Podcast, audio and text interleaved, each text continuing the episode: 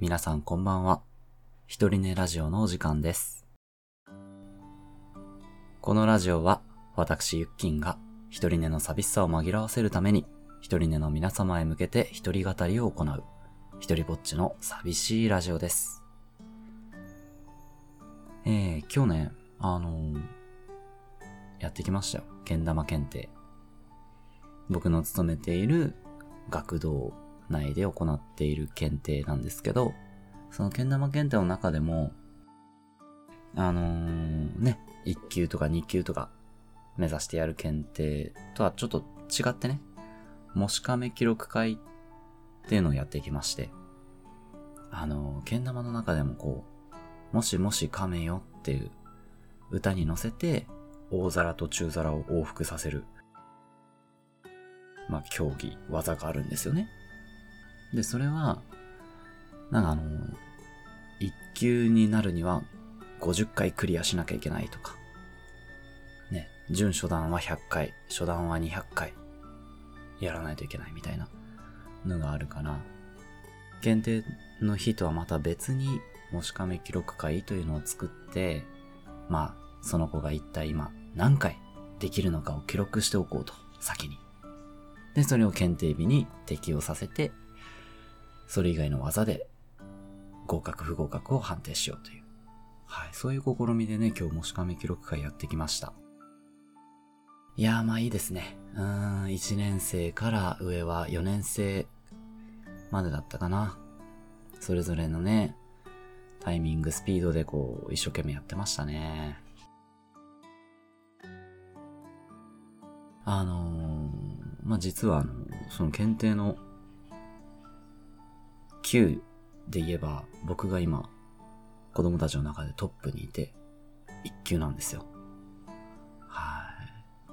そう、子供たちの中でね、大人一人、こう、トップを独走しているという状態で、まあみんな追いかけてきてるんですけど、もし亀だけはね、僕より多い数できる子がね、何人かいて、うーん、それはもう、僕に勝って誇らしげな顔をしてましたね。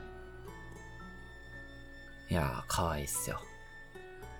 うん、すげえなんか、ハマり込んでね、夢中になってやってる姿ってのはやっぱいいですね。大人も子供も。うん。さあ、今日もね、えー、ランダム単語に従って何かおしゃべりしていきましょう。パンパパンパンパン。1個目。通知表、缶バッジ、きな臭い。ワードとしてはきな臭いが面白いけど、うーん、缶バッジ、通知表、どれがいいかな？うん、缶バッジにしようかな。通知表だったら昔の話もできそうだけど、ちょっと最近あった、あの、楽しかった話？で缶バッジのことを喋りたいですね。あのー、ですね、僕が住んでいるのは、長崎県の佐世保市というところになるんですが、お隣の県のね、佐賀県の、えー、武雄市というところに、実はちょっと有名な図書館があるんですよね。うん。図書館の中に、あの、スタバとツタヤが入ってて、あの、まあ、コーヒー飲みながら、図書館の本を読むことができるし、図書館で読んだ本でいいと思ったものを、ツタヤでそのまま購入することができるっていう、え、内装も大変おしゃれなね、広い体育館、体育館じゃない、図書館があるんですよ。これがね、大人気で、地元民の人たちから。まあ、県外からもよく、ね、行くっていう、僕もよく行ってますしね。とってもいい図書館なんですね。で、この間はね、たまたま日曜日に、うん、天気もいいし、ちょっと本でも読みに行こうかな、と思って、行ったんですよ。そしたらね、あのー、イベントやってまして。そうそう。あのー、図書館のね、お庭っていうかまあ、広場があるんですけど、図書館の前に。いろんなね、地元のお店がこう、出店してて、あの、食べ物ですとか、雑貨ですとかね、やってたんですよ。うん、結構楽しかったですね。そういうの見て回るだけでもなんか楽しいですよね。買わなくても。あ、なんかこんな可愛いの作ってるんだなとか。え、これ手作りですか？って。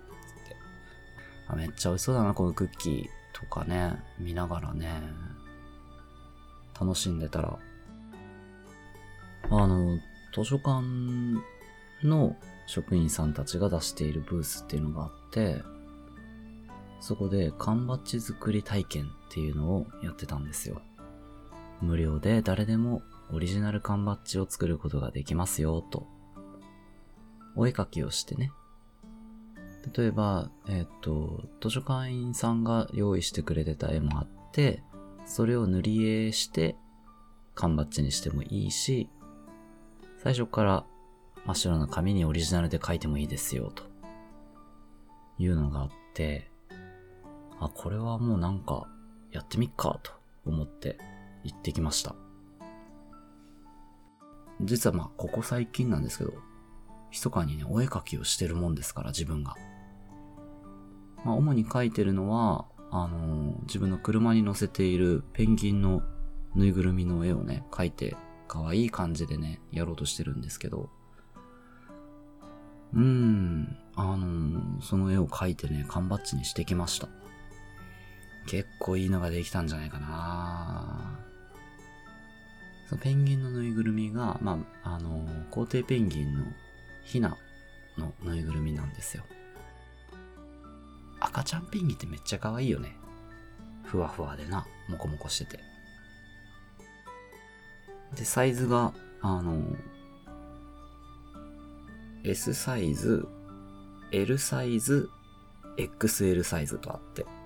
まあなんでか M サイズはないんですけど、3つね、揃えたんですよ。揃ったんです。この間。最初に L サイズは僕がね、水族館で買ったんですよね。ちょうどいい手頃な大きさの、うん、ぬいぐるみでずっと車に乗せてたんですよね。で、もうちょっとでかいのもいたら楽しそうだなと思って車に XL サイズを買って、ドーンと乗せてたら、まあそれを見た友人が受けてね、あの、僕の誕生日に S サイズもプレゼントしてくれて、3つ揃いましたね、3兄弟。はあ。で、その3兄弟の絵をこう描いてね、桜の絵ももうチラチラっと描いて春だったんでね、4月の初め頃だったかな。なかなかね、あったかい感じの絵に仕上がって、で、缶バッジになって、持ち帰れて、そう、描きながら、ね、あの、図書館の人が、あら、上手ですね、とか、かわいい、とか、言ってくれてね。出来上がったやつを友達に見せて、あ、めっちゃかわいい、言ってもらってね。ああ、ホクホクな出来事がありましたね。いや、いいっすよ。お絵かけも。手作り。何かを手作りするっていうのもね。いいですね。でも缶バッジって、いまいちこう使い方がよくわからないというか、まあ、ね、バッジだから、うーん、バッグとかにつけたらいいのかな。ね、今はまあ部屋に飾ってますけど、置いてるだけですけど、バッグにつけたり、あと、あ、帽子につける人いますよね。そうそうそうそうそう。帽子とかにね。僕も昔オレンジのニット帽につけたな2個ポンポンと。まあ、つけたはいいけど、それがおしゃれかどうかちょっとね、わからないまま被ってましたけどね。どうですかね？皆さんだったら、いきなりこう缶バッジ、はいどうぞ作れますよ。何かお書きくださいって言われてどうする？僕前だったら困ってたな。何書くか。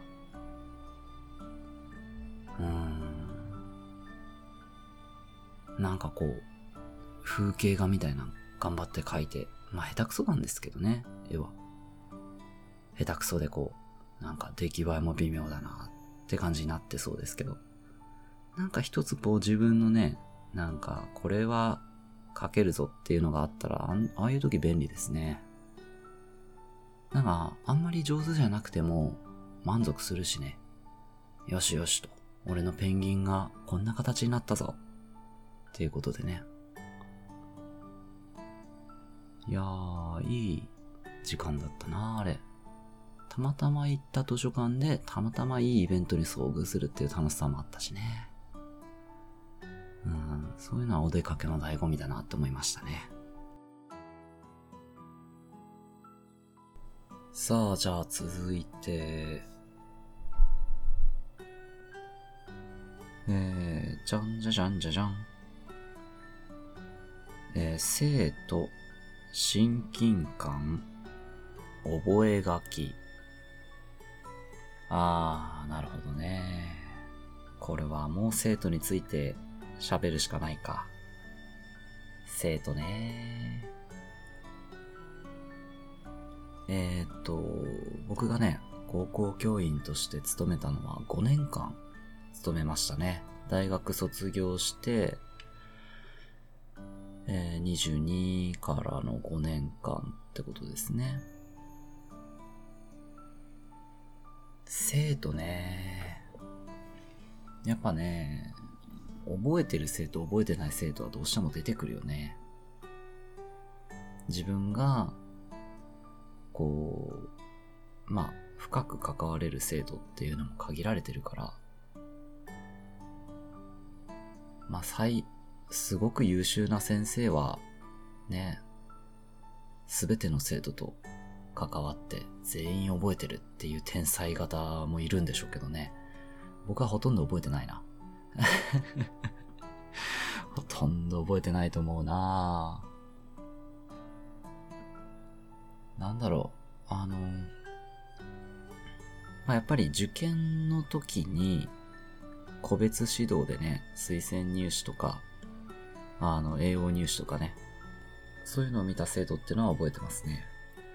うん、よく。ああ、あの大学のあの学部って元気にやってるかなとか。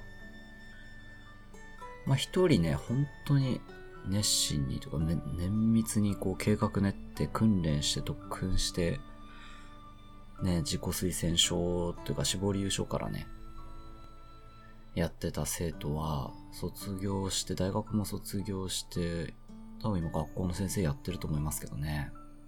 うん。まあその子が、その、いい子悪い子とか別に関係ないんですよね。うん。どれだけこう、丁寧に時間かけて接して、ね、あの、なんちゅうですか、生徒と教員の絆を結べるかどうかっていうところで、覚えてるかどうかが変わってくるだけで。覚えてられ、覚えられてないからといって別にその子が、ね、なんか悪いわけじゃないし。覚えてるからといって、うーん、なんだろう、特別その子が優れてるとかね。うん、いうわけでもないしね。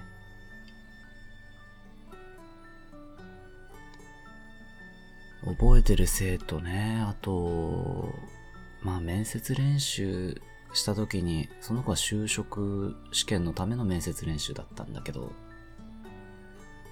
まあ頭のいい子でね、すごい、まあ喋るのも得意な男の子で、それらしい面接の受け答えっていうのをやってたんですよね。まあ当たり障りのないというか。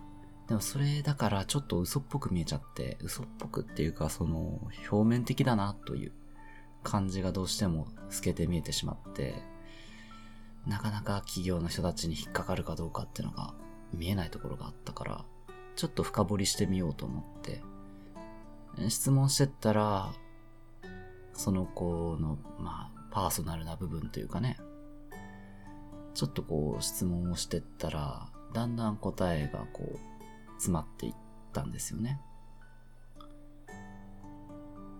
うん、で、まあ休憩取って、なんかこう言いにくいこととかあるんですか？みたいな。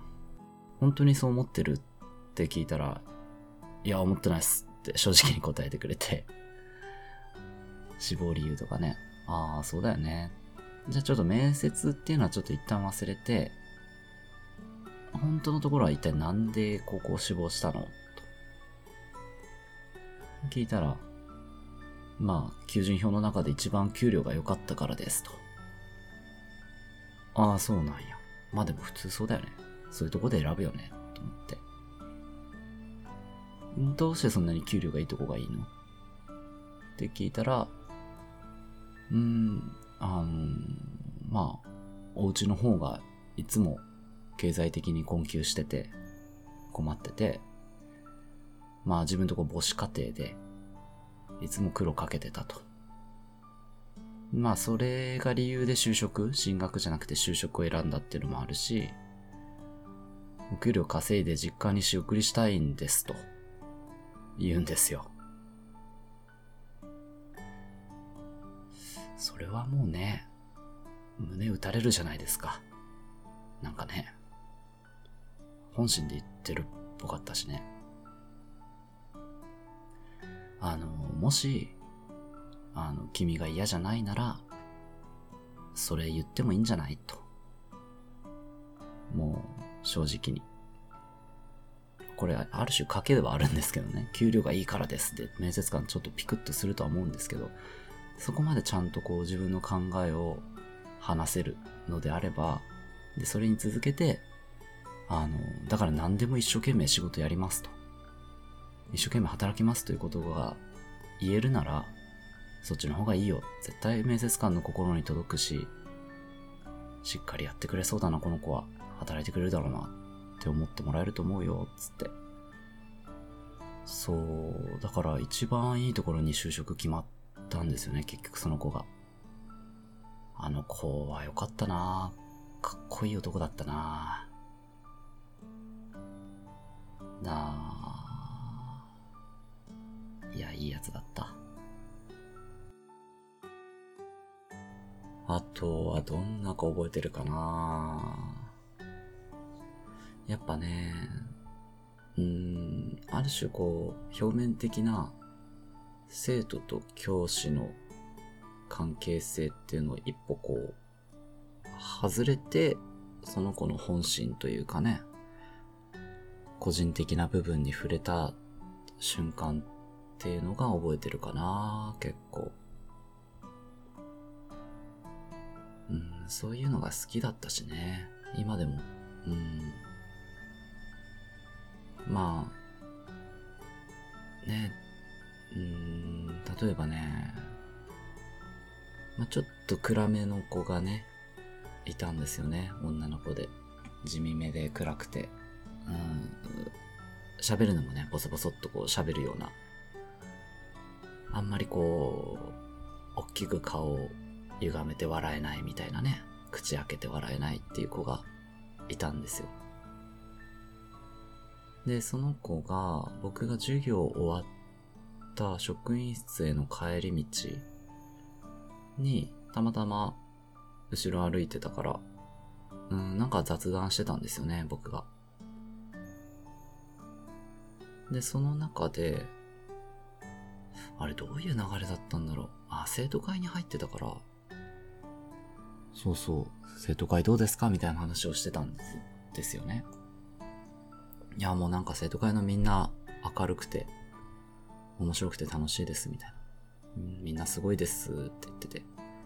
あ、まあ確かにね。あの子たち面白いよね、ってって。そしたらその子がね、ぼそっとこう、うん、ねどう、どうしたらあんなに明るくなれるんですかねって言ってたんですよ。あーと思って。え、何明るくなりたいんだ？って聞いたら、え、なりたいです。もうめっちゃ暗いんで。あー、そうなんやなそうか、明るくなりたいのか。っていうやりとりがあって、内心僕としては、あんな風になる必要ないぜと 思ったんですよ。まああんな風にっていうのは具体的にその想定してる男子がいて、まあそれはもうわちゃわちゃ楽しいやつだったんですけど、別に全員があれを目指す必要はないぜ。というかね、あなたのその暗さだって大事ですよということをまあ言いたかったんだけど、まあ、いきなりねそんなこと言っても別に響かないでしょうからね。まあ、そうな、明るくなりたいんやな、つって。まあでも生徒会に入ったっていうのは結構踏み出した一歩だったよね。っていう。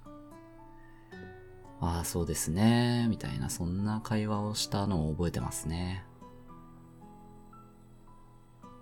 うん。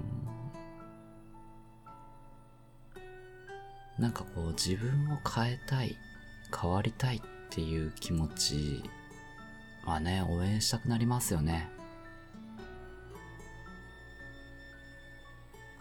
うん。まあそのままでいいんだよ、と。あなたにはあなたの良さがあるんだから。そこ伸ばしていこうよ、そのままで大丈夫よ。って言いたい気持ちもあるし、あ、そう。自分を変えたい、成長したいっていう気持ちがあるんや。応援するよっていう気持ちもあるし。まあ両方持ちたいね。うん。今のままでも十分いいけど、もう少しこうなっていきたいなっていう状態が一番いいのかもしれん。実際ね、その子が生徒会に入るっていうのはすごく勇気のいる決断だったろうし、そのおかげでね、多分明るくなったというか、自然に笑えるようになったこともあったんじゃないかなと思うよね。周りの子たちからのいい影響を受けてね。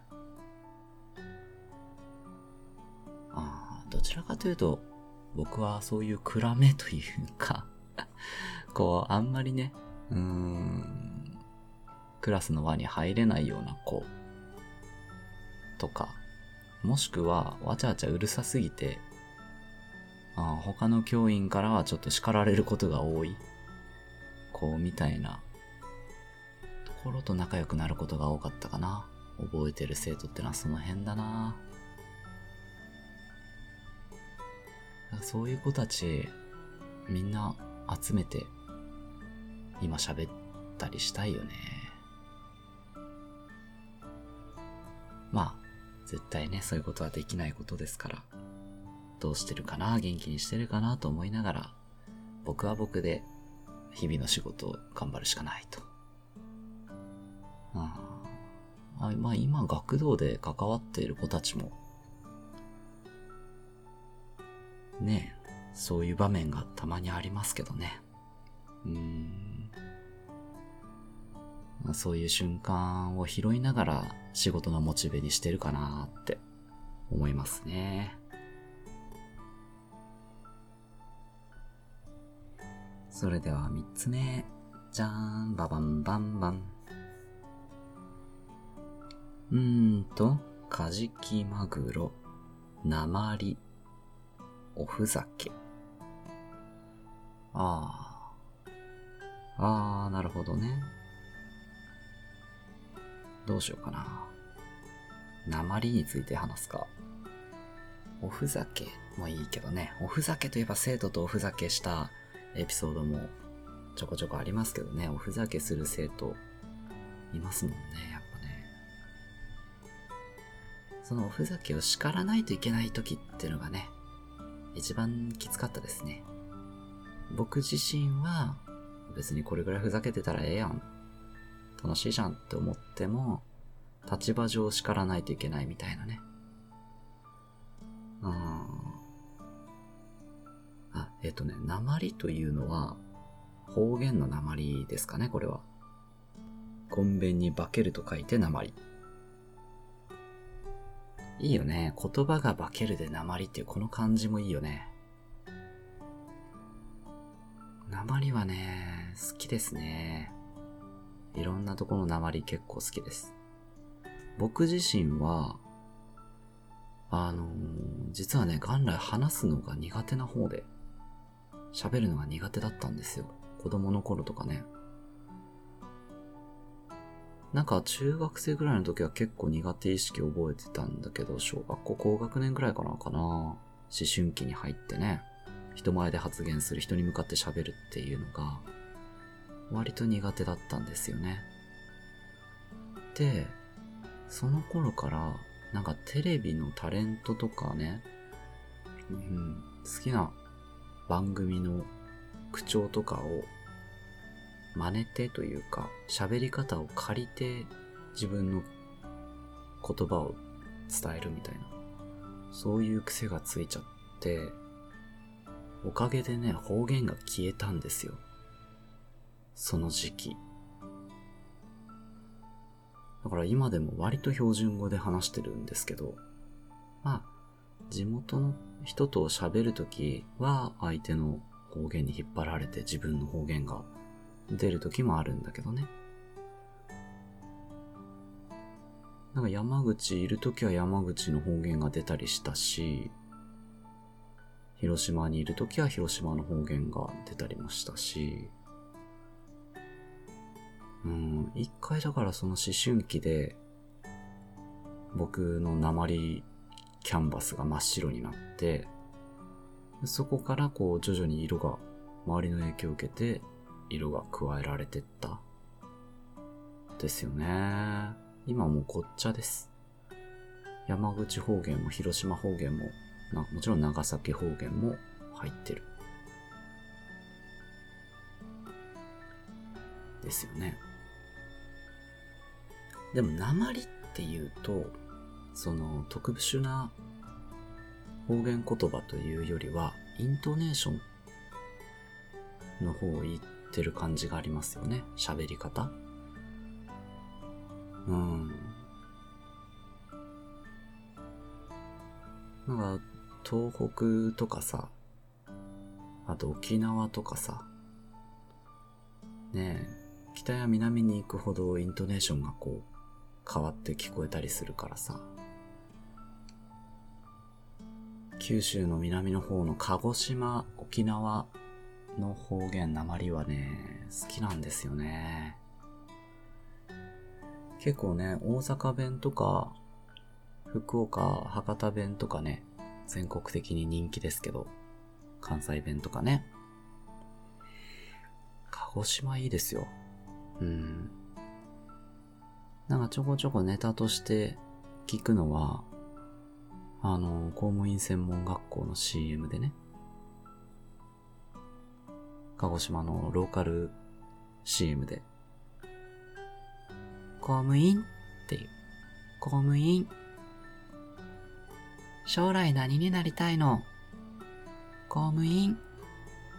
私も公務員？っていう CM がね、ローカル民のネタにされてたりするんですけど、かわいいよね。公務員なことを公務員いうのがね、たまらなく好きですね。沖縄旅行にね、行った時に大学の卒業旅行で、沖縄の居酒屋の店員さんがね、ご注文何にしますか？って若い人が言うんですよ。なんかこう、標準語と、敬語と沖縄のイントネーションが合わさった感じがね、ミラクルヒットでしたね。ご注文確認しましょうね。ああ、いい、あれいいですね。それだけで沖縄住みたくなるぐらい好きだったな。あとね、茨城方言もね、好きなんですよね。茨城、栃木。あの、何々してたんだって、してたんだっていうあのイントネーションも可愛いっすよね。こないださ、友達と喋ってたんだ。なんか全国のイントネーション方言をマスターして自由自在に操れるようになったらすげえ楽しいだろうなと思いますね。方言ラジオとかやりたいもんね。そしたら。今日は沖縄方言で。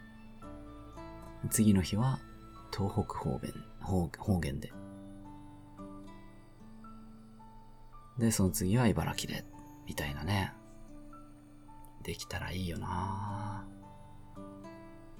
そういえば大学の時に方言学習、言語学の勉強で、授業で、出雲弁を勉強しようみたいな。出雲弁を研究してる人がいて、その授業とか受けてましたよね。ああいうの楽しかったなそうだな村上春樹の小説で関西弁を習得した人ってのがいたけどね。東京生まれなんだけど関西に行って関西弁をもう現地人と同じぐらいネイティブ発音できるようになったっていう人物が描かれてましたけどね。ああいうの俺もやりたいなまず最初はでもやっぱ鹿児島、沖縄行くかもなあ、まあでも地元の発音と似てる博多弁をマスターすることから始めた方がいいのかなまあ地元の方言もね、好きなんですよ。友達にね、めっちゃ、あの、地元方言を喋る子がいてね。うーん。まあ、博多と似てるところがあって、知らんととか。え、びっくりしたっちゃけどっていうね。あれいいっすよね。まあ自分も、僕も喋ってるはずなんですけどね。